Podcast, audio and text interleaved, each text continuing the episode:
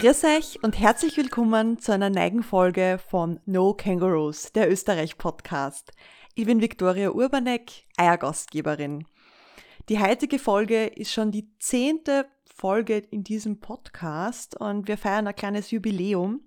Heute verschlagt es uns wieder mal nach Kärnten, nämlich nach Friesach in die älteste Stadt des südlichen Bundeslandes und die unterhalten wir ganz gemütlich mit dem Gerald Grenn, der seit über zehn Jahren als Projektleiter eine Burg baut. Mit seinem Team baut er mit mittelalterlichen Mitteln eine Burg und dabei sind ganz viele Annahmen natürlich auch, weil man weiß nicht ganz so genau, wie es im Mittelalter genau war. Aber sie stellen ganz viele Hypothesen auf, wie es denn im Mittelalter hätte sein können. Die Bauzeit ist auf 40 Jahre anberaumt. Die ersten 10 Jahre sind schon vorbei. Und das ganze Projekt wird irgendwas zwischen 40 und 60 Millionen Euro kosten. In der heutigen Folge nimmt er uns also mit auf eine kleine Zeitreise und wird uns auch die Frage beantworten, wie man einen Arbeitsinspektor von heute davon überzeugen kann, einen mittelalterlichen Baukran zu genehmigen. Also, los geht's!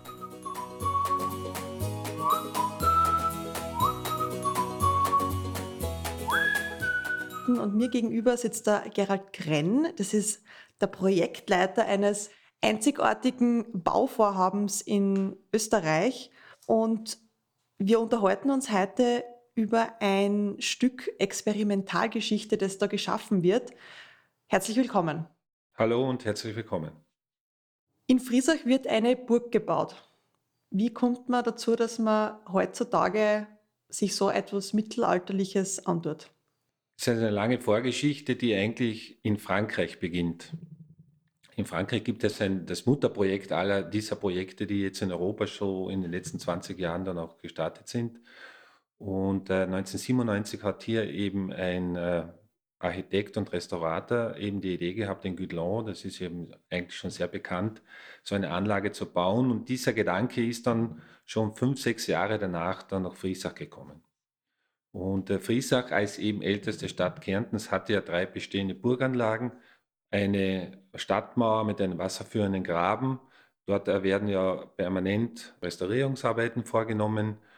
Und äh, im Zuge einer dieser Arbeiten schon 2002, 2003 ist eben eine Mittelalterarchäologin und Historikerin auf das Projekt in Frankreich gestoßen. Das war eigentlich so international oder in Europa noch nicht so bekannt, aber in den Fachforen war das eben schon Thema. Und äh, die hat es dann praktisch hier das erste Mal schon äh, so vor gut 20 Jahren äh, hier der Stadtbevölkerung oder den Bürgermeistern, den Verantwortlichen vorgetragen. Es hat dann noch eine Zeit lang gedauert, weil diese Idee als wahnsinnig verworfen wurde. Man hat ja eh schon drei Burgen und äh, man soll die bestehenden Burganlagen restaurieren und renovieren.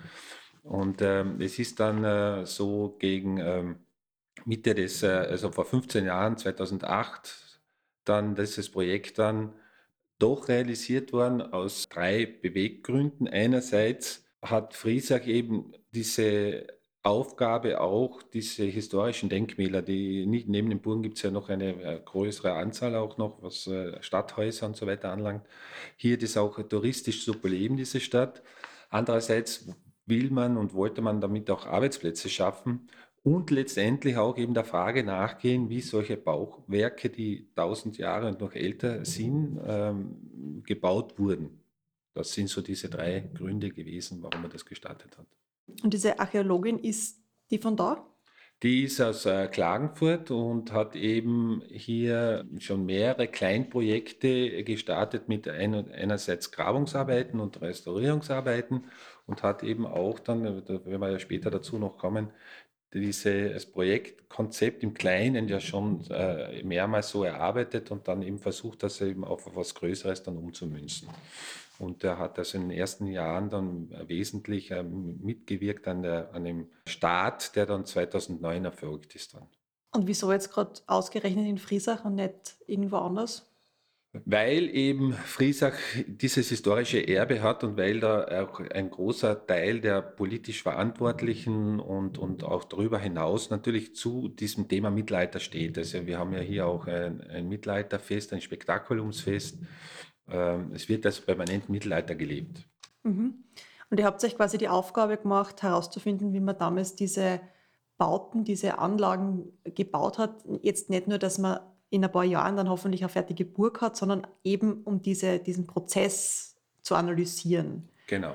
Wie, wie geht es euch damit? Am Anfang war es also sehr, sehr mühsam. Wir haben im Grunde genommen äh, zahlreiche bildliche Darstellungen. Wir haben historische und archäologische Befundungen, aber wir haben sozusagen nicht den Mensch und auch äh, nicht die Materialien äh, und auch natürlich auch nicht das Werkzeug aus diesem Mittelalter, also 800 Jahre, 900 Jahre. Und diese Summe hat uns dann immer wieder und auch heute oder gestern noch von mir aus, äh, es gibt immer wieder neue Herausforderungen, die wir uns stellen müssen. Und letztendlich ist es ja eine Interpretation. Ich kann also den werktätigen Menschen hier nicht äh, 800 Jahre zurückbeamen. Und ihr macht alles, also ihr versucht alles so zu machen, wie das im Mittelalter gewesen sein könnte. Das ist der entscheidende Satz, gewesen sein könnte. Also wir erheben natürlich selbstverständlich nicht den Anspruch zu sagen, das war so. Die Abbildungen äh, sind sehr einfach gestaltet, da passen Proportionen nicht. Also man sieht zum Beispiel Türme mit Kränen, wo der Bauherr größer ist als der Turm. Weil das Wesentliche für den Künstler war, dass er den Bauherrn darstellt. Wir wissen aber, dass ein Turm gebaut wurde. Wir sehen, äh, wir haben auch nicht die Perspektive bei den Abbildungen. Auch die statischen Berechnungen können aufgrund dieser Abbildungen nie so funktioniert haben. Statik ist eine Wissenschaft, die erst in der Neuzeit entstanden ist. Die sind natürlich für uns schon heute wesentliche Themen, weil es ja auch um die Arbeitssicherheit geht. Wir haben ja Überlieferungen von Bauherren und Baumeistern, die bei solchen Bauten verunglückt sind. Das wollen wir natürlich tunlichst vermeiden. Hat es damals, also jetzt nicht erst in der Statik, also mit der Bezeichnung Statik, aber hat es damals irgendwelche Analysen gegeben oder wie man geschaut hat, wie ist der Untergrund, kann man da überhaupt was hinbauen? Wenn man heutige Burgruinen und auch Burganlagen ansieht, wo die überall gebaut wurden, also allein in Österreich diese Höhenburgen, die teilweise auf spektakulärsten Felsen, Vorsprüngen und so weiter gebaut wurden. Wenn man heute der Geologen ranlässt, die sagen also äh, absolutes Bauverbot. Das will heißen, äh, auch da ist es für uns immer wieder ein, ein, ein Diskurs mit den äh, Sicherheitsvorschriften und mit den, muss ja jedes Gebäude letztendlich auch abgenommen werden. Äh, hier ein, ein Mittelding zu finden, zu sagen, okay, die Sicherheit geht vor, aber trotzdem so nah als möglich an, an dem Authentischen. Mhm. Das heißt, ihr versucht mit eben alten Methoden diese Burg zu erbauen, Habt ihr den Plan dann auch per Hand gezeichnet oder hat man bei gewissen Sachen schon auch die Technik ranlassen? Momentan gibt es keinen äh, Plan von der gesamten Burg. Mhm. Das heißt, wir haben dieses Gelände, das ungefähr eineinhalb Hektar groß ist, äh, als Wald vorgefunden und haben dann diesen Wald dann aufgeteilt in einen Teil, in eine Zone, wo eben Werkhütten Platz haben und ein Areal gefunden von ungefähr so 2000, 2500 Quadratmetern, wo man eine Burg bauen kann.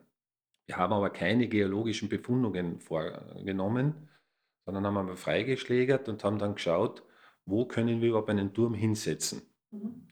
Und äh, so gehen wir auch dann sozusagen in nächster Folge weiter. Das heißt also, wir haben für uns vorgenommen, idealtypische Bauten zu errichten, aber wo die genau situiert sind, hängt davon ab, wenn wir dann das Erdreich einmal abgetragen haben, wie ist der Untergrund.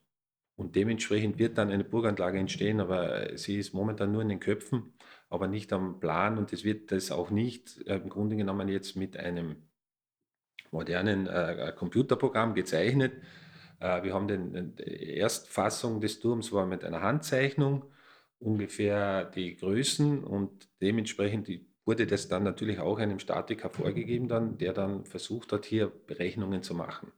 Äh, es ist aber kein, wenn man sich vorstellt, ein Häuselbauer, der hat eine äh, der Grundriss, Aufriss, der weiß von vornherein, wie das Haus ausschauen wird. Äh, wir wissen jetzt, wie der Turm aussieht. Allerdings sind wir da auch erst äh, in Wahrheit beim äh, dritten Geschoss, denn das vierte Geschoss ist eben dann das letzte letzte Geschoss mit dem äh, Wehrgang und dadurch, dass es keine historischen Vorbilder mehr eines, äh, also eines hölzernen Wehrgangs gibt, beschäftigt sich jetzt der Berater, den wir haben vom Bundesdenkmalamt, damit, wie kann das ausgesehen haben.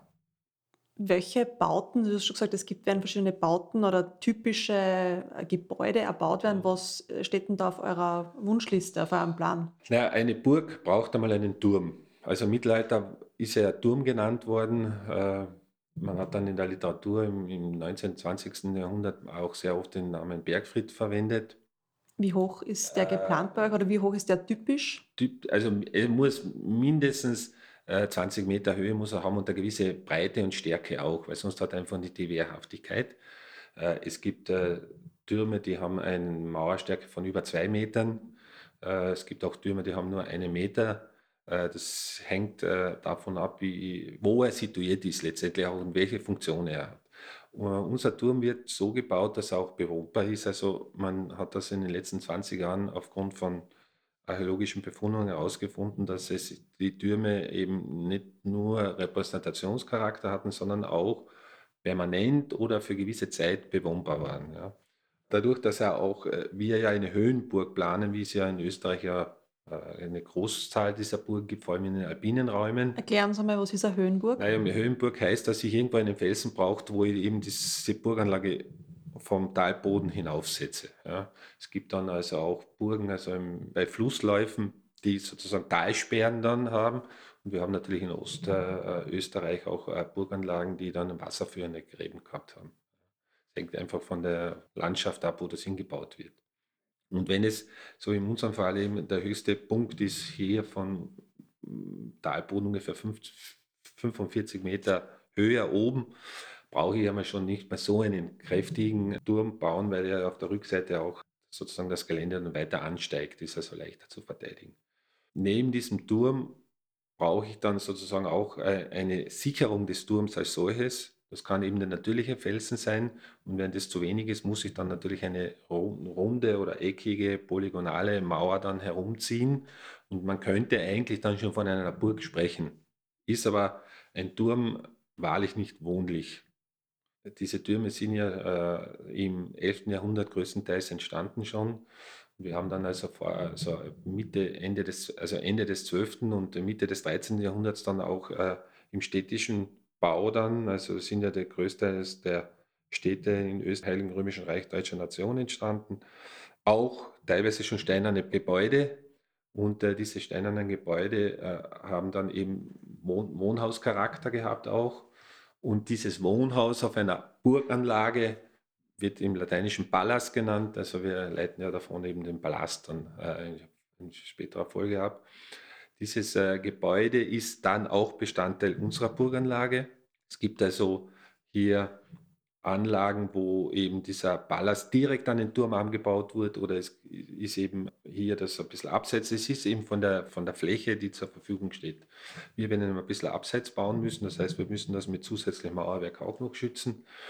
Sehr oft ist dann in diesem Komplexen dann auch eine kleinere Kapelle dann situiert worden. Also die ersten Kapellen waren Hauskapellen.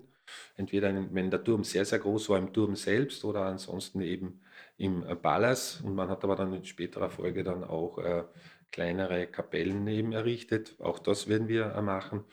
Und äh, wir brauchen natürlich auch zur Grundversorgung einmal Wirtschaftsgebäude in dieser Burganlage. Das heißt, es muss ein Schmied dort oben sein, auch dann, damit die Pferde dann hier beschlagen werden können und eben auch dann Tiere, die Kleintiere, die dann dort oben dann auf diesem Areal noch Platz haben. Mhm. Was sind jetzt die Herausforderungen? Einerseits natürlich dieses Wissen, sagen wir mal, zu generieren, dass man da jetzt eine Burg baut mit den alten Methoden, aber was sind gerade heute die Herausforderungen, sei es jetzt Bauweisen, Materialien? Die Herausforderungen sind im Grunde genommen, dass wir vom Arbeitsprozess her umdenken müssen.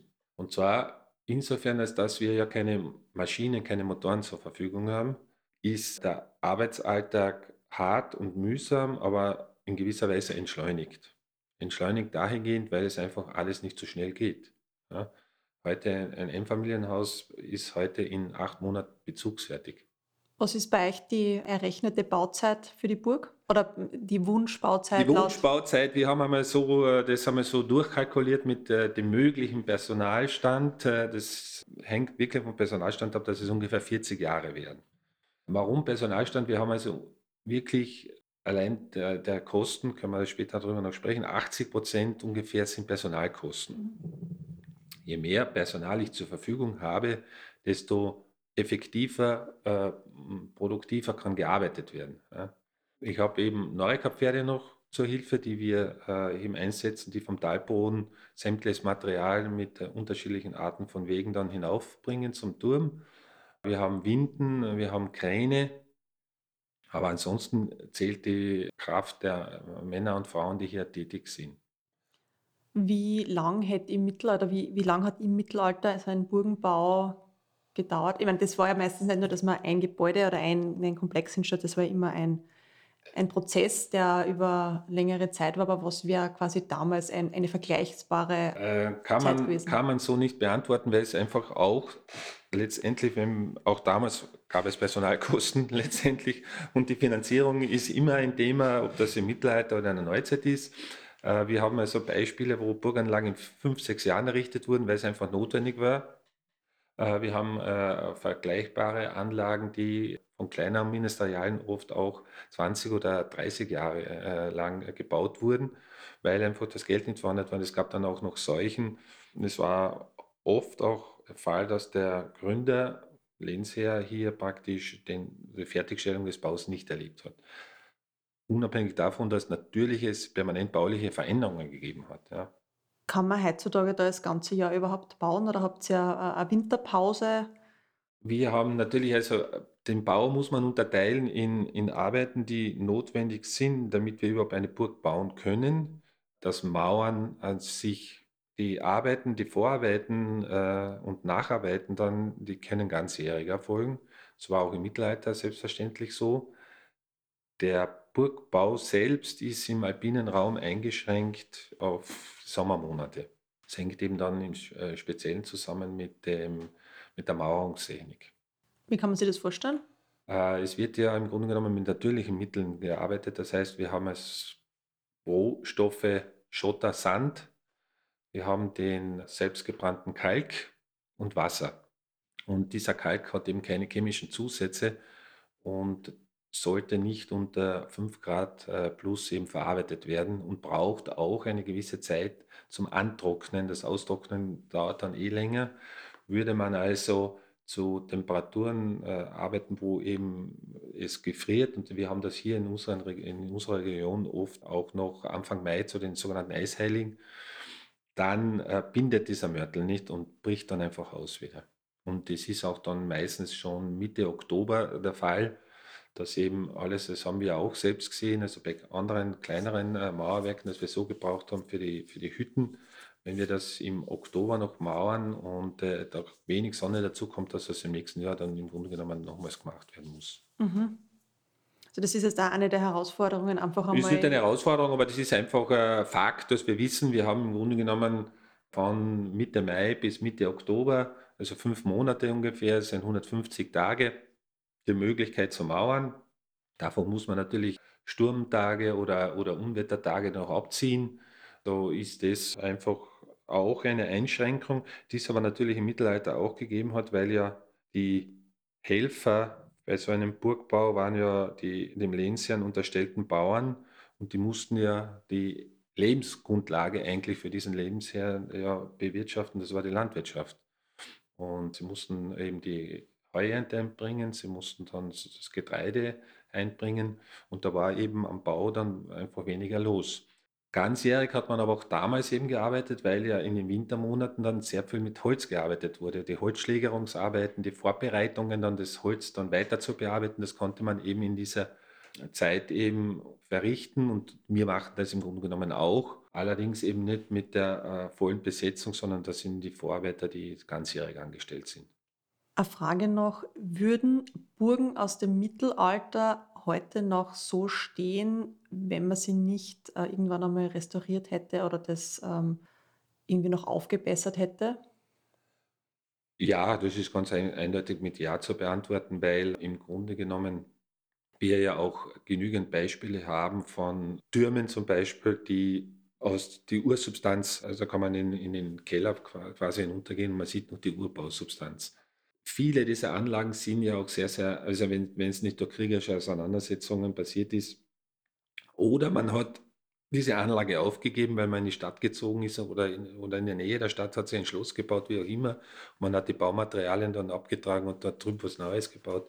Es sind ja viele Anlagen letztendlich bis ins 18., 19. Jahrhundert äh, bestehen geblieben. Dann hat es einmal eine Steuergeschichte gegeben, wo man Dächer dann äh, nicht mehr erneuert hat.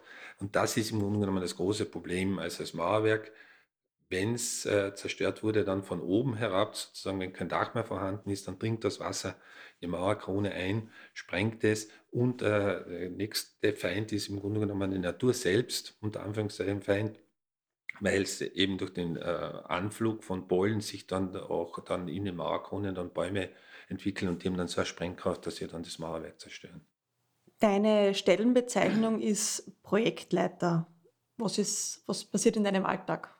Mein Alltag ist äh, äußerst vielfältigst, weil ich äh, im Grunde genommen wirklich dieses Projekt leite. Das heißt, die administrativen Tätigkeiten, wir haben äh, eine Finanzierung äh, gefunden. Das war auch damals sozusagen Idee, dass eben Arbeitsplätze geschaffen wurden und äh, das hat das Land und äh, AMS Kärnten unterstützt.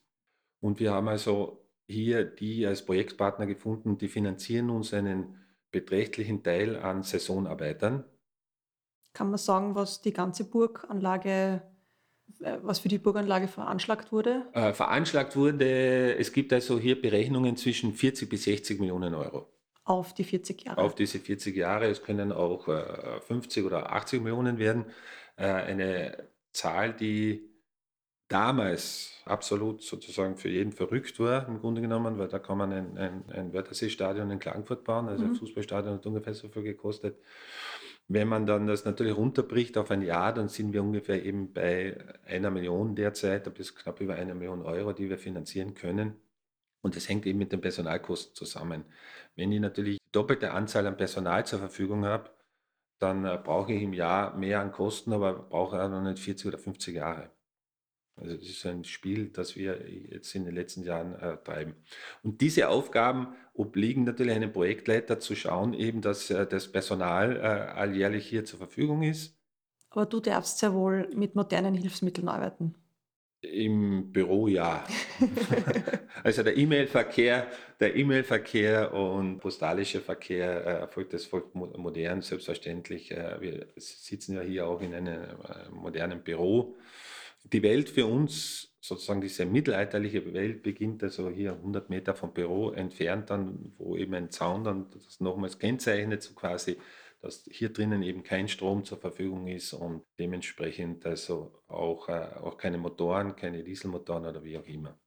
Und äh, ich habe also das äh, Personal, Personalwesen über die tagtägliche Einteilung der Arbeiten, die Gespräche mit den Finanziers, die Abrechnungen. Wir haben also auch den Europäischen Sozialfonds als Partner gefunden. Also das heißt, EU weiß jeder, dass es hier so vier oder fünfmal geprüft wird, ein Projekt. Und dementsprechend, das ist also die Aufgabe des Projektleiters. Im Zusammenarbeit natürlich auch mit den äh, äh, Vorarbeitern, die auf die einzelnen Gewerke aufgeteilt sind, werden die äh, wöchentlichen Planungen gemacht, die Monatsplanungen, auch gewisse Jahresplanung, was wir eben sozusagen vorhaben und das wird dann äh, den Geschäftsführern, die hier von der Stadtgemeinde eben geliefert werden. Es ist der Bürgermeister, es sind die äh, äh, Stadträte, also von jeder Partei ist hier einer vertreten und äh, die haben natürlich die Zeichnungsberechtigung, müssen diese Verträge unterschreiben und ich bin auch denen sozusagen meldepflichtig und äh, ja, das mache ich jetzt schon zehn Jahre ungefähr und das funktioniert recht gut. Du bist seit Anfang an mit dabei. Ich bin nicht seit Anfang dabei. Ich bin also mit 2012 äh, hier eingestiegen, war ganz äh, zu Beginn bei den Planungen, weil ich an der Universität in Klagenfurt auch tätig war, bei den Planungen mit dabei und äh, habe dann eben 2012 hier den Einstieg gefunden als Projektleiter und mache das sehr gerne. Wieso entscheidet man sich für so ein Projekt? Grundsätzlich äh, eben äh, Geschichte studiert habe, auch ein Mittelalter-Fan bin und von dem auch begeistert bin und weil ich sehr gerne, also die, die trockene Materie äh, hier in den Archiven zu forschen, das war nie meine Sache, äh, wohl aber sozusagen hier so eine Art Projektmanagement zu machen. War auch so mein, mein zweites Standbein schon an der Universität bei anderen Projekten. Und das, die Liebe auch zu Friesach, also wir haben also über die Universität hier schon seit über 2000 oder noch früher auch Tagungen veranstaltet zum Thema Mittelalter, da war ich auch immer vertreten. Und äh, Friesach äh, ist mir einfach ans Herz gewachsen und, und dieses Projekt grundsätzlich ist natürlich für viele wahnsinnig und äh, irgendwo Mitte, ich war damals Mitte oder Anfang 40 und habe gesagt, irgendwas Neues muss gestartet werden einfach in meinem Leben. Aber ein bisschen Wahnsinn macht das Leben interessant. Genau. Wir haben jetzt vorher über die Finanzierung im, im Heute geredet. Wie kann man sich das vorstellen, dass diese Burgen, diese Burganlagen damals im Mittelalter entstanden sind und auch finanziert wurden? Du hast davor gesagt, natürlich Personalkosten, die waren natürlich damals viel geringer aber im Grunde, wie, wie hat sie damals eine Burg finanziert? Ja, wir haben ja ein, ein stark hierarchisch gegliedertes System. Also entweder es baut der, der König äh, sich eine Burg oder der Herzog oder äh, das, der Ministerialen. Wer hatten sich damals überhaupt eine Burg bauen dürfen? Äh, alle, die sozusagen in dieser Adelspyramide äh, vorhanden waren. Ja und auch Erzbischöfe im Übrigen. Also wir haben ja hier das schöne Beispiel in Friesach, wo eben der Erzbischof von Salzburg hier äh, sich eine Anlage gebaut hat oder bauen ließ. Je wohlhabender und je höher die Stellung war, desto leichter war das Ganze natürlich zu finanzieren. Äh, wenn wir das runterbrechen auf einen, einen Lehnsherrn, der 50, 60 Kurben unter sich gehabt hat, sozusagen also Bauernhöfe mit äh, den äh, Inwohnern, dann äh, war diese Finanzierung natürlich schwieriger. Dann konnte er sich äh, selbst ein Geld bohren, leihen oder er war äh, dementsprechend wirtschaftlich erfolgreich oder es gibt ja auch Raubritterburgen, sozusagen durch, durch militärische Fäden, kleinen Fäden, dass man sich hier äh, Geld besorgt hat. Aber wir haben natürlich Beispiele, wo eben solche Anlagen letztendlich nicht fertiggestellt wurden, weil eben der Mannesstamm ausgestorben ist, weil, weil, äh, weil es Krankheiten gab. Und die Finanzierung dann einfach nicht mehr möglich war. Du hast schon gesagt, das ist hier auch ein Projekt quasi mit einem Sozialaspekt. Wie kann man das verstehen? Das AMS und Land Kärnten äh, hat hier ein Projekt initiiert, das nennt man eben gemeinnützige Beschäftigungsprojekte, wo eben Leute, die förderwürdig sind vom AMS her, sich äh, in die Arbeit hier einbringen können, allerdings nur saisonal, also für einen gewissen Zeitraum, auch mit der Aufgabe, dass wir diese Leute eben hier durch eine Sozialarbeit, eine Sozialpädagogin betreuen, versuchen auch die am, am ersten Arbeitsmarkt, wenn es geht, unterzubringen oder zumindest auch für den zweiten Arbeitsmarkt zu stabilisieren, äh, dass sie eben äh, wieder eine Perspektive finden. Also es gibt hier strenge Richtlinien, auch was äh, die äh, Bewerberinnen hier anlangt. Also wir haben also einen Schwerpunkt auf 50 plus Generation. Ist es dann nicht auch sehr schwierig, also 50 plus ähm, für eine körperlich sehr anstrengende Arbeit zu motivieren und auch zu gewinnen? Das ist also die größte Herausforderung. Ja. Das ist die größte Herausforderung. Wir brauchen, wir haben einen, einen, einen guten Mix an Fachkräften, die hier schon jahrelang arbeiten, wo wir natürlich schauen, dass das jüngere Leute sind. Wir haben also vom AMS her jetzt in den letzten Jahren eine, einen Altersdurchschnitt von 52 bis 55, Durchschnitt 52 bis 55 Jahren. Also ich habe letztes Jahr wieder einen äh, Teilnehmer da gehabt mit äh, 62 Jahren. Da geht es wirklich nur mehr darum, die letzten Arbeitsjahre In dem Fall ja. Bei anderen, die knapp über 50 sind äh, oder das ist die zweite äh, Linie. Die, die anderen 50 Prozent teilen sich dann auf in Personen mit äh, längerer Arbeitslosigkeit, also mit wirklich also über ein Jahr mit einer Nettoarbeitslosigkeit von über einem Jahr oder auch äh, Personen äh, mit Migrationshintergrund oder äh, körperlichen Beeinträchtigungen. Auch das ist also in gewisser Weise möglich. Man findet immer wieder Tätigkeiten für diese Personen. Natürlich ist gerade für die diese schwere körperliche Arbeit äh, eine große Herausforderung. Man sieht aber, oder wir haben die Erfahrung gemacht, dass gerade die äh, Leute, die vom äh, Bau und Baunebengewerbe kommen, letztendlich trotzdem dann in diese Arbeit hineinfinden. Wenn sie auch jetzt äh, unter Anführungszeichen für den ersten Arbeitsmarkt, äh, hört man ja sehr oft, also äh, sie werden da nicht mehr gebraucht, weil sie zu langsam sind oder weil sie Krankenstände haben oder wie auch immer. Das ist auch ein, ein Phänomen äh, unserer Arbeitswelt, dass wir einfach auf 150 Prozent Leistung gehen und das ist halt mit 50 Jahren vielleicht nicht mehr der Fall, aber was es für uns weit wichtiger ist, wenn Sie bei uns 80 oder 100 Prozent zusammenbringen, haben Sie ein, ganz was Wesentliches, das ist Erfahrung. Denn einer, der schon 30 Jahre am Bau als Maurer gearbeitet hat oder als Zimmermann, der bringt einfach diese Erfahrungen mit, kennt sein Handwerk auch sehr gut und äh, kann dann eben sozusagen diese neue Form des alten Handwerks viel rascher erlernen oder, oder anwenden. Sagen wir so, er muss es nicht mehr erlernen, aber er muss es anwenden. Wir wissen und wir, wir, also wir könnten uns gar nicht vorstellen, dass wir zum Beispiel nur mit 20-Jährigen dieses Bauwerk bewerkstelligen, weil es äh, hier äh, auch, was die fundierte Ausbildung anlangt, in den letzten Jahren natürlich einen massiven Wandel gegeben hat. Ja. Einfaches Beispiel, das Mauern mit Steinen ist ja nicht mehr Bestandteil der Lehre heute bei einem Mauer. Heute wird mit äh, Fertigbeton, mit Ziegel gemauert. Aber wirklich Steine, Mauern, das ist eben gar kein Thema mehr. Und das, äh, wir Und das hat man früher noch in der Lehre gehabt? Hat man, also wir haben also zu, zu Beginn ältere, also eben so 55-jährige Mauer gehabt, die hatten das noch zumindest einen Teil da mhm. drinnen gehabt. Das war keine eigene Lehre, aber sie hatten das noch miterlernt. Und äh, wir sind dann eben für uns dann so rangegangen, dass wir die äh, angestellt haben. In der Zwischenzeit ist im Übrigen auch schon, sind schon zwei in Pension gegangen. Und die haben dann wiederum für uns Jüngere dann eben ausgebildet und also auch in Zusammenarbeit mit äh, Mauerbach, also das ist eine Kartause in, in Niederösterreich am Stadtrand Wiens. Dort ist der Sitz des Bundesdenkmalamts und dort gibt es eben auch sozusagen für jede historische Frage, was Bauwesen anlangt, einen Spezialisten und auch Kurse dazu und wir haben auch unsere Leute dorthin geschickt. Also quasi damit sie die mittelalterliche Baumeisterkunst äh, genau, ähm, genau, erlernen. Genau. Du hast gesagt, äh, vor allem sucht ihr Leute, die eben handwerklich bereits Erfahrung haben.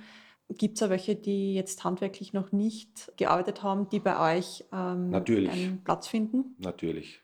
Also es ist äh, so, äh, dass aufgrund des Facharbeitermangels manch, in manchen Bereichen ganz, ganz schwer ist, oder, oder die haben einfach zum Glück auch Arbeit. Also es wird sehr selten äh, irgendwo einen Tischler oder Zimmerer geben, außer er hat eben wirklich schon ähm, gesundheitliche Probleme. Äh, sonst findest du ganz schwer irgendwo eine, weil die, die, die braucht der erste Arbeitsmarkt dringendst. Das heißt, wir kriegen natürlich hier vom AMS auch äh, Menschen mit anderen Berufsfeldern vermittelt. Hier ist es aber für uns ganz entscheidend, dass wir schon schauen, dass es dann äh, von dieser Person, von dem äh, Bewerber hier ein Grundinteresse für das Thema gibt. Also das muss einmal vorhanden sein, sonst kann er sich auf das nicht einlassen. Er bleibt sieben, acht Monate hier, braucht einmal eine Anlernzeit. Und wir haben da schöne Beispiele auch, dass wir haben einen Psychologen hier gehabt, wir haben einen Mittelschullehrer hier gehabt, die irgendwie beruflich hat, sich verändern wollten und kurzfristig dann damals eben beim AMS waren und die waren hier und die haben ihre Profession gefunden, die haben ihr Material gefunden. Das ist hier das Spannende weil wir ja mit unterschiedlichsten Werkstoffen arbeiten. Also wir haben also Metall, wir haben Stein, wir haben Holz. Und wenn einer sich da Hand, äh, also die Grundfrage, die ich immer stelle, sind Sie handwerklich geschickt?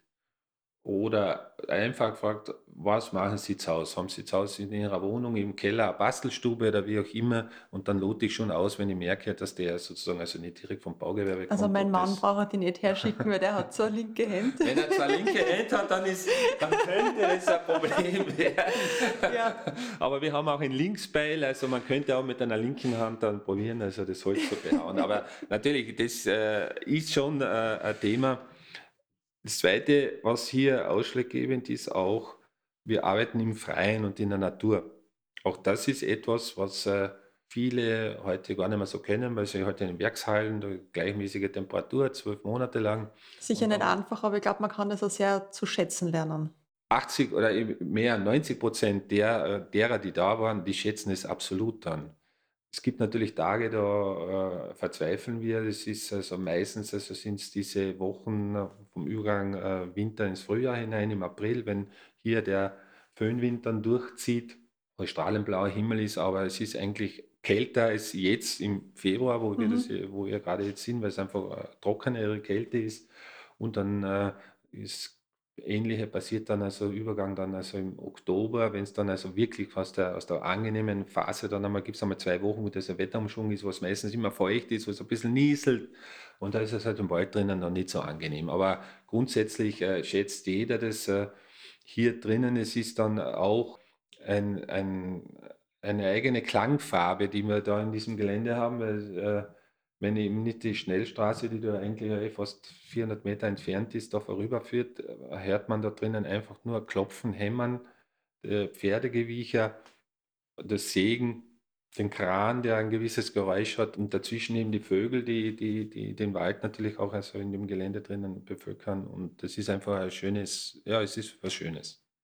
Wie viele Leute sind jetzt momentan aktiv also ganz, ganzjährig jetzt äh, in den, also von äh, Dezember bis Ende März, diese drei, vier Monate sind fünf Leute da. Mhm. Und dann äh, beginnen wir so, es die Witterung zulässt. Momentan haben wir ja noch Schnee im Gelände, aber es sollte der in einem Monat weg sein. Die 1. April dann bis Ende November, dann kommen ungefähr noch 30 Leute dazu. Also, wir sind so, in den letzten Jahren haben wir uns eingependelt so auf 35 Personen, die tätig sind. Und da kommen dann immer wieder die gleichen oder? Ein Teil, also es ist, äh, wie gesagt, also wir haben Fachkräfte, die saisonal dann immer wieder kommen. Das sind eben Maurer zum Beispiel, die zwei, oder auch in, in der Schmiede, im äh, Fuhrwerk, also die, der mit dem Noreca-Pferd geht. Und dann kommen eben auch eben die vom AMS vermittelten hier, nachdem wir jetzt schon zehn Jahre da sind und hier das Projekt zu machen, ist es leider Gottes für diejenigen oft der Fall, dass die immer wieder in regelmäßigen Abständen zu uns kommen, weil sie eben auf dem ersten Arbeitsmarkt äh, nicht mehr unterkommen. Die Fördermöglichkeit sieht eben hier so vor, dass wir alle zwei Jahre die Möglichkeit haben, ein und dieselbe Person also hier anzustellen. Ideal wäre es natürlich, ich würde die nicht mehr sehen. Also für, dann weiß ich, sie sind äh, irgendwo beruflich versorgt. Aber auch hier gibt es also immer wieder Leute, die dann kommen. Grundsätzlich möchte ja jeder, der mal hier ist, dann auch hier bleiben. Also am Ende der Saison heißt es immer, ich möchte nächstes Jahr wieder kommen. Wir haben gerade gesehen, ist einer vorbeigefahren, der war letztes Jahr da, der möchte jetzt schon wieder nachfragen, ob er heuer wieder anfangen kann. Kann er, aber zumindest auf der geförderten Schiene geht es nicht. Also man kann sich jetzt auch abseits des AMS bei euch. Genau, das sind zwar nicht sehr viele Jobs und das schauen wir schon sehr, sehr genau, weil äh, diejenigen sind im Grunde genommen, die, die, die sind einmal das Herz, sage ich einmal, weil sie eben schon diese langjährige Erfahrung mit einbringen und die bekommen dann immer wieder eben diese neuen Hilfskräfte oder, oder, oder Kräfte dann dazu und müssen die dann so möglichst rasch in ein, zwei Monaten anlernen, damit man dann restlichen sechs Monate dann äh, hier erfolgreich arbeiten können. Das heißt, man kann es jetzt auch, wenn man eine, ein Fable und eine Vorliebe fürs Mittelalter hat, könnte man hier auch beruflich tätig werden, ohne dass man jetzt äh, über die AMS-Schiene kommen Kön muss. Könnte man, aber ich schicke gleich voraus, dass es heuer nicht möglich ist. Mhm. Also jetzt habe ich wieder 100, 100 E-Mails mit, mit Anfragen. ja, ich denke leider denke gerade an unseren Neffen, der kommt jetzt ins, ins Gymnasium in Linz. Der wird das sicher auch sehr faszinierend finden, äh, in, in 10, gesagt, 15 Jahren einmal da. Ja, ja. Äh, Nein, es ist so, es ist so, dass ich äh, was wir, was wir schon immer wieder machen, wenn es äh, eben äh, Leute sind, die von ihrem Beruf her schon die Vorkenntnisse haben und dann sagen, äh, ich habe da, es würde mich einfach interessieren, wie braucht das für, ich möchte äh, eine, eine Almhütte aufstellen, wie mache, das, wie mache ich das mit dem Blockbau etc., dass, dass sie dann für, für zwei, drei, vier Tage da vorbeischnuppern und, und sich das anschauen und die, ihre Tipps holen und ein bisschen mithelfen. Das machen wir schon. Aber natürlich, das ist eben die, die große Herausforderung auch, diese Expansion. Einfacher für uns wäre es ja zu sagen, die 35 Leute sind alle zumindest zehn Monate angestellt und wir zahlen sie selbst, mhm. ohne Förderung.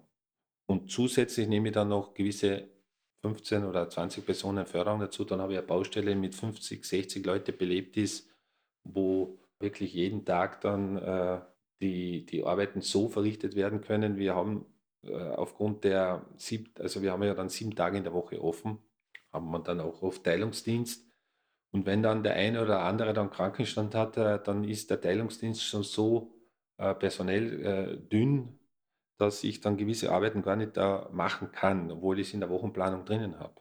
Du hast davor gesagt, ihr habt auch Pferde. Mhm. Wie viele Pferde sind bei euch angestellt? Wir haben, wir haben drei Neuka-Pferde, wobei eben äh, so eineinhalb Jahre nach Projektstart äh, das erste, äh, die erste Stute hier kam. Die ist jetzt äh, 20 Jahre, die wird jetzt schön langsam nur mal für Spezialeinsätze eingesetzt, weil sie wirklich also tolle Dienste geleistet hat. Also wir haben äh, jetzt haben wir so nachgezählt, also so zwischen 700 bis 900 Fuhren in der Saison und jetzt haben wir schon zehn Jahre und sie hat da wirklich also hunderte Tonnen an Stein darauf transportiert.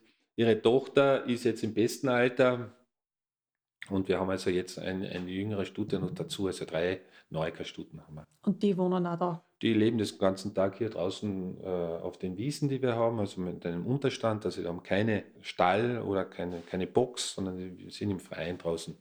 Im Pferden, die macht die Kälte nichts aus. Und dann haben wir noch zusätzlich Schafe und Ziegen, die eben diese eineinhalb Hektar unsere Hütten und die dort angesiedelt sind, also die grasen das dann von Mitte April bis Ende Oktober dann so weit ab, dass wir drinnen nicht mähen müssen. Was für Lasten können die Pferde da rauf transportieren? So zwischen 400, äh, also die insgesamt, also mit dem Wagen äh, sind es 600 Kilo und die Last ist so 350 bis 400 Kilo. Und Hut das Pferd hat noch 700, also dann sind wir eh bei eineinhalb Tonnen, was darauf müssen. Wie weit ist es vom Bearbeitungsplatz rauf zur Burg? Es ist unter, also es sind ja unterschiedlich die Hütten äh, angesiedelt, äh, die Wege. Wir versuchen natürlich auch die Wege kurz zu halten, aber die, der längste Weg ist äh, äh dort vom, vom Steinlager weg. Dort gehen sie also 50, fast 50 Höhenmeter hoch, brauchen also für einmal hinaufgehen eine gute halbe Stunde dann.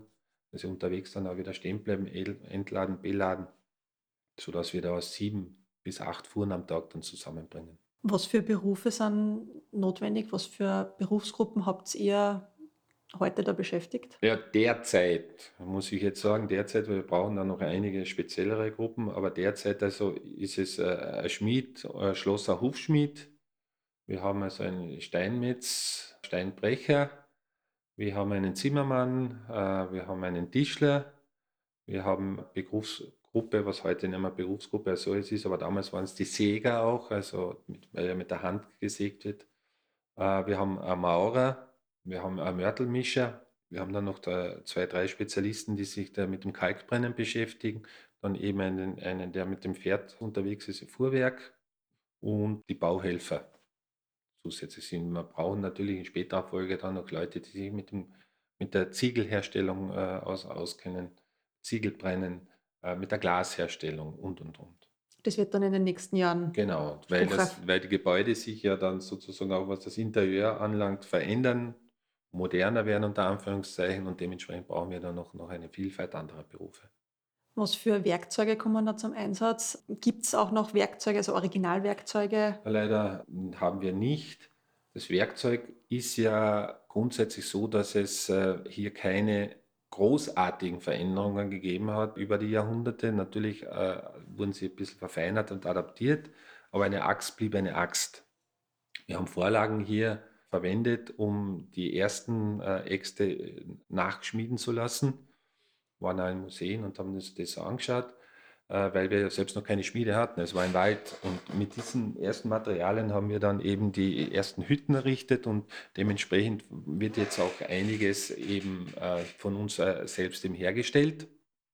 Sind im Grunde genommen auch, auch teilweise eben Arbeitsgeräte, die jetzt 100 oder 100 Jahre älter sind. Da haben wir noch Originale und die kommen da auch zum Einsatz. Ihr wisst noch gar nicht, wie die Burg in zwei Jahrzehnten ausschauen wird, aber kann man sagen, eine Burg mit dem Ausmaß ungefähr angedacht äh, hätte im Mittelalter x Menschen beherbergt. Kann man das ungefähr sagen? Wie viele Leute da? Naja, wir, wir, wir, wissen also jetzt in dem Turm, von der Größe in dem Turm können ungefähr bis zu 15, 20 Menschen äh, können dort drinnen äh, leben, wohnen. In unserer Anlage, die wird dann 40 bis 50 Personen dann äh, Platz finden. Und ist das ähm, 40, 50, das klingt jetzt nicht so wahnsinnig Nein, viel. ist auch nicht so groß. Nein, es ist auch jetzt nicht eine Anlage, wie, wie wir sie also von der, in Kärnten jetzt von der Burg Osterwitz her kennen oder von der Regersburg und so weiter. Das ist eben eine kleine ministeriale Anlage. Mhm. Ja. Es baut hier kein König oder ein Erzbischof, sondern eben ein kleiner Ministerialer. Wer hätte dann Anrecht in der Burg überhaupt zum Wohnen? Also in, in, in der Burg selbst, der Burgherr mit seiner Frau, mit den Kindern, möglicherweise noch die Generation davor. Die Angestellten sind ja dann größtenteils, also der Schmied war oben in der Schmiede, aber die waren dann nicht direkt im Burgkomplex. Das blieb, blieb der Herrschaft vorbehalten. Die anderen waren eben in den äh, einfachsten, äh, meistens hölzernen Unterständen, teilweise auch in Stallungen, die kommandiert waren, Stallung und Wohnbereich, weil die Tiere ja die Abwärme auch spendeten. Die Bewachung natürlich auch, also äh, die, die notwendig war, die Turmwachen. Eine kleine Anzahl, weil das äh, natürlich eben nicht so groß ist, dass ich da jetzt ein, ein also 200 oder 300 äh, Berittene oder, oder, oder Soldaten hier oben dann äh, unterbringen kann. Ihr baut ja mittlerweile auch mit mittelalterlichen Kränen. Wie kann man sich das vorstellen? Und eine Frage, die mich von Anfang an beschäftigt hat, wie kann man einen Arbeitsinspektor davon überzeugen, dass man mit einem Holzkran bauen darf? Ja, die Kranvorlagen haben wir also aus dem 15. Jahrhundert. Äh, dann hat sich der Zimmerer diese, äh, diese äh, Vorlagen im angeschaut. Da gibt es auch tatsächlich dann schon relativ gute Zeichnungen dazu und die haben wir nachgebaut. Er hat die Holzstärken berechnet und äh, wir haben dann diese Kräne dann natürlich auch dann äh, einem Statiker gegeben, um den Ausleger und so weiter das äh, zu schauen, ob die welche Lasten da überhaupt hochgehoben werden können, weil das ist ja damals ja nicht beschrieben gewesen. Und das haben wir einfach dem Arbeitsinspektor vorgelegt. Es hat dann also nach einem halben Jahr erste technische Probleme gegeben, dann war er sofort wieder da und hat äh, dementsprechend dann auch gesagt, das müssen wir adaptieren, das haben wir auch gemacht.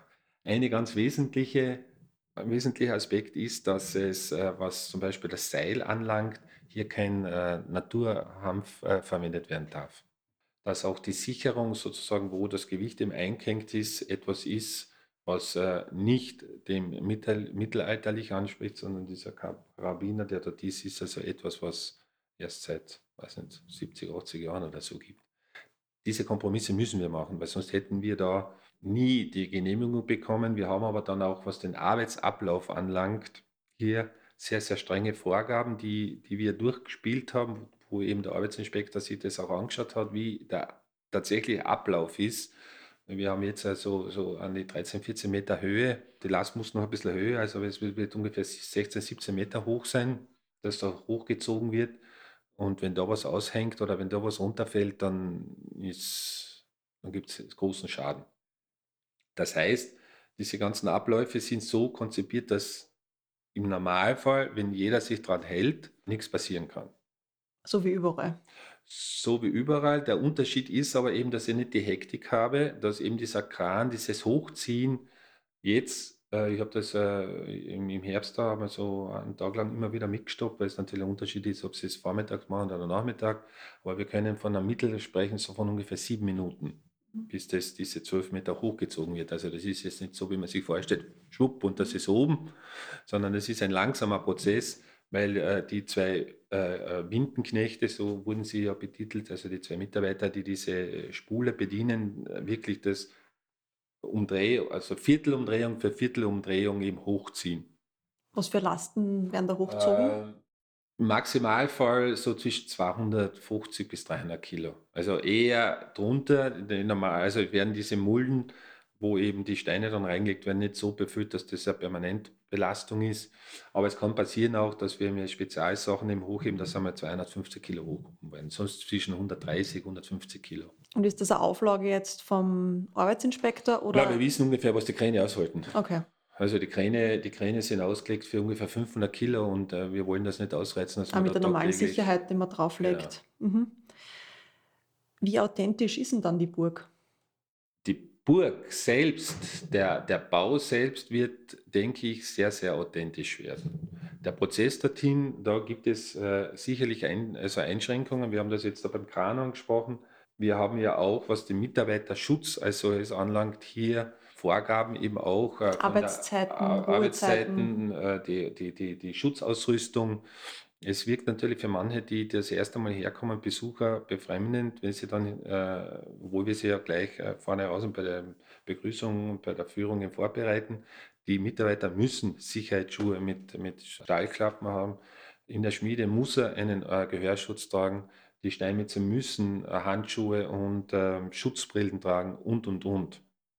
Das Beim Kalklöschen haben wir einen äh, Atemschutz mit einer äh, äh, schweren äh, Maske oben, weil da einfach so giftige Dämpfe entstehen. Das sind eben Sachen, die, wo eben das authentisch aufhört. Könnten wir machen, aber dann, dann arbeite ich genau vier Stunden und dann habe ich die ersten Verletzungen zum einen und äh, zum anderen also nicht die Genehmigung. Ist ja natürlich auch ein Vorteil, jetzt im Gegensatz zu dem wir, Originalbau im Mittelalter man lebt ja heute auch tendenziell länger als im Mittelalter. Man lebt länger und man ist sich auch der Gefahren viel mehr bewusst. Und das heißt auch, dass äh, eben dass diese Entwicklung äh, gegeben hat, dass die Menschen eben äh, versucht haben, sich zu schützen. Wir haben auch Beispiele, dass das natürlich im, im, im Mittelalter, es wollte ja keiner verunglücken oder irgendwie, aber es waren einfach die technischen Möglichkeiten nicht gegeben, Augenschutz Hat es so, einfach nicht besser gewusst. Hat, man hat es nicht besser, ja, es hat es nicht gegeben, es hat sich einfach dann entwickelt erst. Mhm. Ja. Aber grundsätzlich ist es ja für den Arbeitsprozess egal, ob der Mensch jetzt Handschuhe und Schutzbrillen trägt oder nicht. Er arbeitet sozusagen gleich am Stein oder versucht es so zu arbeiten, wie es eben vor 800 Jahren war zum Beispiel. Mhm. Wie kann man sich ein Friesach im Mittelalter vorstellen? Äh, als eine sehr wohlhabende Stadt. Also sie, habe ja eingangs erwähnt, sie ist äh, lange Zeit im Besitz des Erzbischofs von Salzburg gewesen und war die zweitgrößte Stadt in diesem Erzbistum Salzburg, also Salzburg und dann Friesach. Und äh, blühte vor allem also in der Zeit, äh, wo sie dann eben auch die äh, Stadtnennung erhielt, also 1215 unter dem äh, Eberhard, sehr auf. Wir haben also hier eine sehr große Zahl an, an Burgen. Äh, wir haben aber auch eine große Zahl an Klöstern, äh, wobei eben eines noch äh, jetzt sozusagen ein, ein Orden noch überblieb. Also das ist der Deutsche Orden mit dem Ordensspital. Bis vor ein paar Jahren war auch noch sozusagen das Dominikanerkloster hier vor Ort. Das ist jetzt so aufgelöst worden. Wir haben einen blühenden Handel, weil es auf der Strecke von Wien sozusagen äh, nach Italien hier der Transport auf Friesach durchging. Friesach äh, hat auch einen eigenen ähm, Pfennig also gehabt, eine eigene Währung, eine Silberwährung, die knapp 100 Jahre also äh, urkundlich oder nach, belegt das erste Mal so 1166 und so bis 1335 herum wurde, wurde hier also sehr, sehr viel äh, geprägt, mit auch Grund, äh, weil der Erzbischof hier die Region inne hatte und beleben wollte und weil er auch eine Möglichkeit hatte, hier östlich der Stadt auf einem Höhenrücken auch Silber abzubauen. Dann kam es äh, zu einem Verfall des Silbers und auch sozusagen der erzbischöfliche Einfluss ist durch die äh, Habsburger vorher schon, also äh, durch die äh, Schremmesliden, ein bisschen zurückgedrängt worden und äh, die Stadt hat dann so ab, der 14., ab dem 14. Jahrhundert an, an Prosperität verloren. Aber wenn wir also so das äh, Mitte des 12. Jahrhunderts, also für 100 Jahre, und man sieht es auch an den Bauten, die da eben errichtet wurden, eben die Stadthäuser teilweise, eben dann auch äh, die, die, die ähm, Stadtpfarrkirche, die Klosteranlagen dass es hier also als eine sehr prosperierende Stadt war. Ein Blick in die Zukunft. Was passiert, wenn die Burg fertig gebaut wird? Nachdem das also 20 Jahre oder 30 Jahre noch Zeit hat, gibt es da unterschiedlichste Überlegungen. Aber eines äh, ist klar, der Wohnturm als solches, weil er, was vor allem das Interieur anlangt, dann von uns so dargestellt werden sollte und begehbar werden wird, dann wie, er, wie es ihm eigentlich nirgends mehr in Österreich gibt, weil äh, dann innen natürlich das Innenleben mit äh, Veränderung der, der, der, Fußböden, mit äh, Kachelöfen und und und, was halt, äh, sich über die Jahrhunderte verändert hat, auch Verputz und so weiter. Also da möchten wir den Turm im Originalzustand lassen, einfach um diesen Eindruck, dass der Besucher den Eindruck bekommt, die Besucherin, wie kärglich das eigentlich in seinem Turm war Die anderen Gebäude werden wohl, denken wir, also die Kapelle kann man sich schon auch vorstellen, dass die also für Feierlichkeiten dann verwendet wird. Der, das, der Palast, also das Wohnhaus, wird wohl dann auch so ein, ein, ein Gebäude werden, wo wir einerseits einmal diese 40 Jahre irgendwo einmal dokumentieren werden müssen sollten. Und es schwebt uns ja auch ein bisschen was anderes vor, dass wir hier so eine Ausbildungsstätte dann auch machen für, vielleicht auch in Zusammenarbeit mit dem Bundesdenkmalamt, äh, für zukünftige Restauratoren, weil das ja immer mehr ein Thema wird. Sozusagen jede Stadt, jede Region hat ihre alten Gebäude, gibt einfach immer weniger Leute, die sozusagen das auch fachgerecht und es wird ja heutzutage immer mehr Wert drauf gelegt, also vom seitens des Bundesdenkmalamts, dass wenn man restauriert, dass das auch dann fachgerecht restauriert wird. Aber das nächste Burg Burgenbauprojekt ist nicht in Planung. Ich denke, also wenn, die, wenn wir hier dieses Projekt fertig bringen, dann äh, dürfen wir uns, äh, ich weiß ja jetzt nicht, ob ich dann mit 90 noch, noch lebe, aber wir werden dann vielleicht von, von oben dann runterschauen, aber wir können dann stolz sein, dass es das äh, geschafft, äh, geschaffen wurde und, und letztendlich ist es noch so ein langer Weg für uns. Wir hoffen, dass uns der Atem nicht ausgeht. Mhm. Die meisten Burgen haben ja schon irgendeinen Namen. Das Projekt läuft es unter dem Namen Burgenbau Friesach.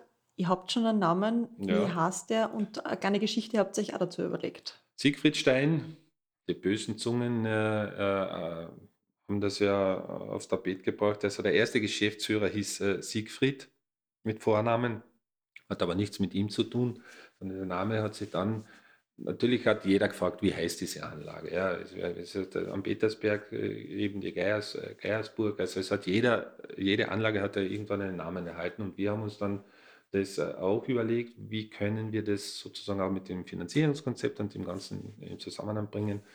Und wir haben hier dann eine Geschichte, also eine kleine virtuelle Geschichte, die der Erzbischof, den ich vorher schon erwähnt habe, hat in seinem Gefolge meine Ministerialen gehabt und der hat also tatsächlich auch äh, hier geurkundet äh, zu Friesach. Und den haben wir hergenommen und haben den sozusagen dann in Anführungszeichen hier dann weiterleben lassen. Nämlich insofern, als dass er sich dann, und das ist eben dann diese virtuelle Geschichte, sich in die Tochter des Burghauptmanns äh, verliebt hat. Und der Erzbischof schenkt dann sozusagen ihm ein Lehen außerhalb der Stadt hier war eben noch nichts und hier kann er sich seine kleine Burg bauen und in Anlehnung an seinen Vor Vorgänger, also seine Vorgängerfamilie, die eben Siegfriede waren, nennt er sie dann Siegfriedstein. Mhm. Wie kann man jetzt die Baustelle und das, die Anlage von der Burg erleben? Das ist ja nicht nur quasi ein, ein aktives Bauprojekt, sondern das ist auch für den Tourismus geöffnet. Das ist eben so das Konzept, dass wir diese Baustelle was in Österreich ja eigentlich nicht möglich ist. Wir haben also eine Baustelle mit musealem Charakter, so steht es mhm. in der Widmung drinnen. Ja, das heißt, äh, diese Baustelle wird äh, dann Mitte April, wenn es einmal ein bisschen angenehmer und wärmer ist, im Normalfall Mitte April bis Ende Oktober dann für äh, Leute zu, zu besichtigen sein. Weil es aber eine Baustelle ist, und das ist eben ganz entscheidend, kann sie eben nicht individuell besichtigt werden, sondern in Form von Führungen. Das heißt, die, äh, wir haben hier Vermittlerinnen und Vermittler, die holen hier die Leute dann in äh, regelmäßigen Abständen hier ab und man macht einen gemütlichen Spaziergang durch das Gelände, kommt dann relativ nahe, in unmittelbarer Nähe, dort wo es eben keine Gefahr ist, dann äh, hin, zum Beispiel eben zum Schmied. Wir arbeiten ja hier jetzt nicht für die Besucher, sondern wir arbeiten einfach, weil wir arbeiten und einmal sieht man halt jene Tätigkeit, das andere Mal sieht man dann äh, eine andere Tätigkeit. Das bekommt man sozusagen in Form einer gut eineinhalbstündigen äh, Führung dann vermittelt, äh, wobei eben die reine Gehzeit, muss ja immer dazu sagen, ist eigentlich nur, es sind, also ich habe das einmal so durchgetestet, also 500 Meter, die man geht und die würde man in 15 Minuten schaffen. Aber eben dadurch, dass man stehen bleibt, dann zuschaut, dann kann man auch die Fragen stellen, Vermittler erklärt was, dann auch der, der Mitarbeiter, die Mitarbeiterin, was sie gerade macht, man kann da in Gespräch kommen. Es gibt ja eben Leute, die selbst vom Baufach sind, die dann ganz andere Fragen haben und, und dann geht man halt so das Gelände dann durch bis hin dann zum Turm. Da ist es immer abhängig dann davon, wird gerade auf der Mauerkrone oben äh, äh, gemauert, dann kann ich leider nicht hineingehen, weil das einfach zu gefährlich ist. Dann bleibt man im sicheren Abstand stehen, sieht, wie der Kran drauf fährt, da drunter fährt, muss den Mörtelmischer machen, kann aber dem Maurern natürlich nicht zusehen, weil sieht man jetzt einfach äh, nur oben dann herumsteigen, jetzt unter Anführungszeichen. Aber äh, und wenn es eine Phase ist, es ist, ändert sich äh, von Tag zu Tag, wo vielleicht einmal gerade nicht gemauert wird, hat man auch jetzt das Glück, zumindest schon ins erste Geschoss dann hineinzugehen. Also es lohnt sich öfters herzukommen. Wir haben die Erfahrung gemacht, dass es äh, die Hälfte der Besucher jährlich kommt. Also die, äh, äh, ich sage jetzt also nicht die, die Kärntner Besucherinnen, die kommen so in ein paar Jahresabständen, aber Urlaubergäste, die ja bis zum Wörthersee-Raum hier heraufkommen, sind dann so weit schon, dass sie. Wie lange ist vom Wörthersee daher zum? Äh, fährt ungefähr mit dem Auto 30 Minuten. Okay. Und es gibt ja hier in der Region dann auch, also es ist immer dann ein Ausflugsziel kombiniert mit der Stadt eben, das war ja auch die Idee, dass man eben die Stadt eben dann besichtigen kann und eben andere, Gurk ist ja in der Nähe, auch Rosterwitz und so weiter.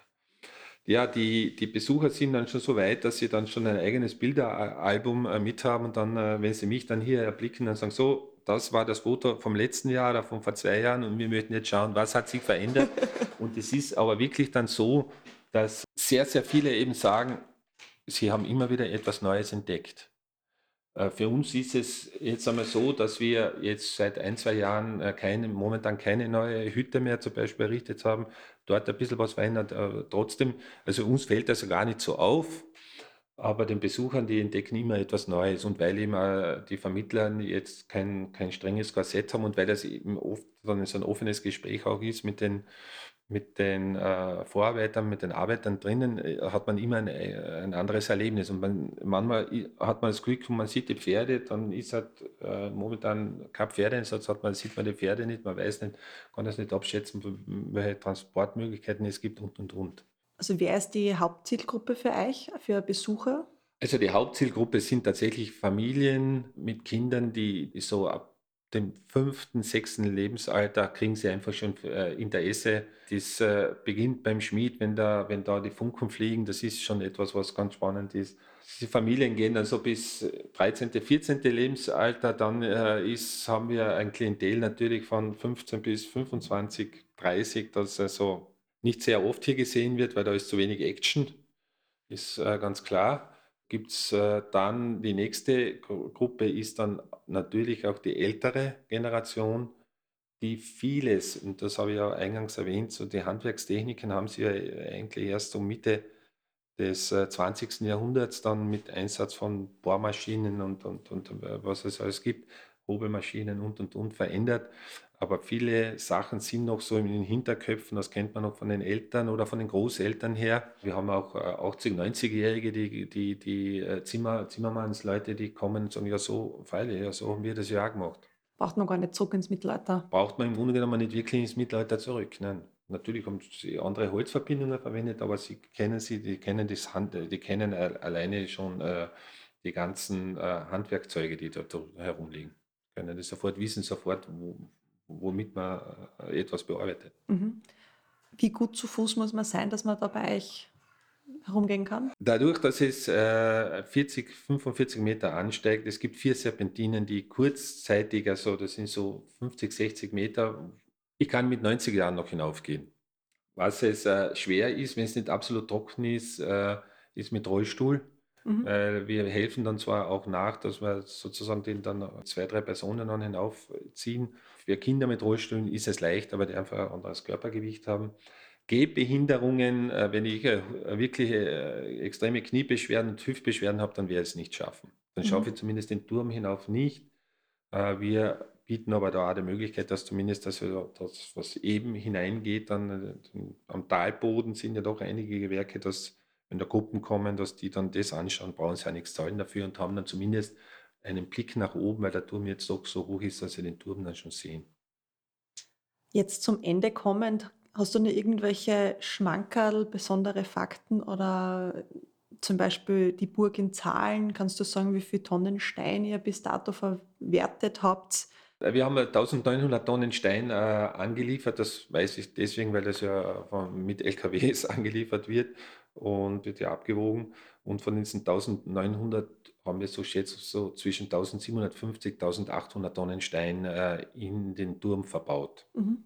Wir haben an die 900.000 Quadratmeter Lärchenschindel verarbeitet schon. Wir haben also hunderte Festmeter Holz geschlägert für die Werkhütten. Wir brennen zweimal im Jahr Kalk, also ungefähr äh, 40, 40 bis 45 Tonnen Kalk werden gebrannt dann im Kalkbrennofen. Alle anderen An Zahlen sind dann einfach so, dass man das gar nicht mal so erfassen, weil wenn wir irgendwo geschwind ein Holz brauchen oder was, dann wird halt das geschlägert und ist weg, aber so, das mhm. sind so diese, diese Kennzahlen. Wie viele Stile wir schon gemacht haben, zum Beispiel, also ist, oder, oder dass der Schmied bei einem vollen Arbeitstag, wenn die acht bis neun Steinmetze im Einsatz sind, kann er jede Stunde äh, ein Meißel härten.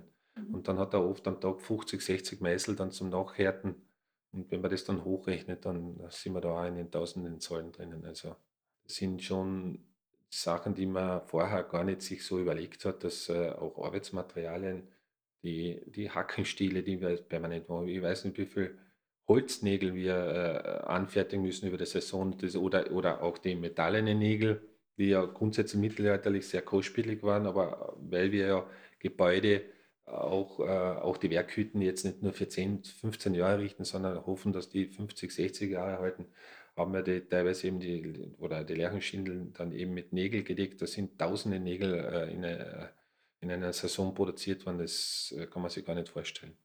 Ja, danke dir für deine Zeit. Bitte gerne. Das war jetzt vielleicht ein bisschen abruptes Ende, aber ich hoffe, ihr habt ganz viel Gaude gehabt und viel, viel gelernt in dieser neuen Podcast-Folge. Mir hat das viel imponiert und ich freue mich schon, wenn wir wieder ein bisschen uns bewegen können in Österreich und die Burg in Friesach dann beim Wachsen sehen können und ihr zuschauen können, was sich da einfach über die nächsten Jahrzehnte noch so entwickeln wird.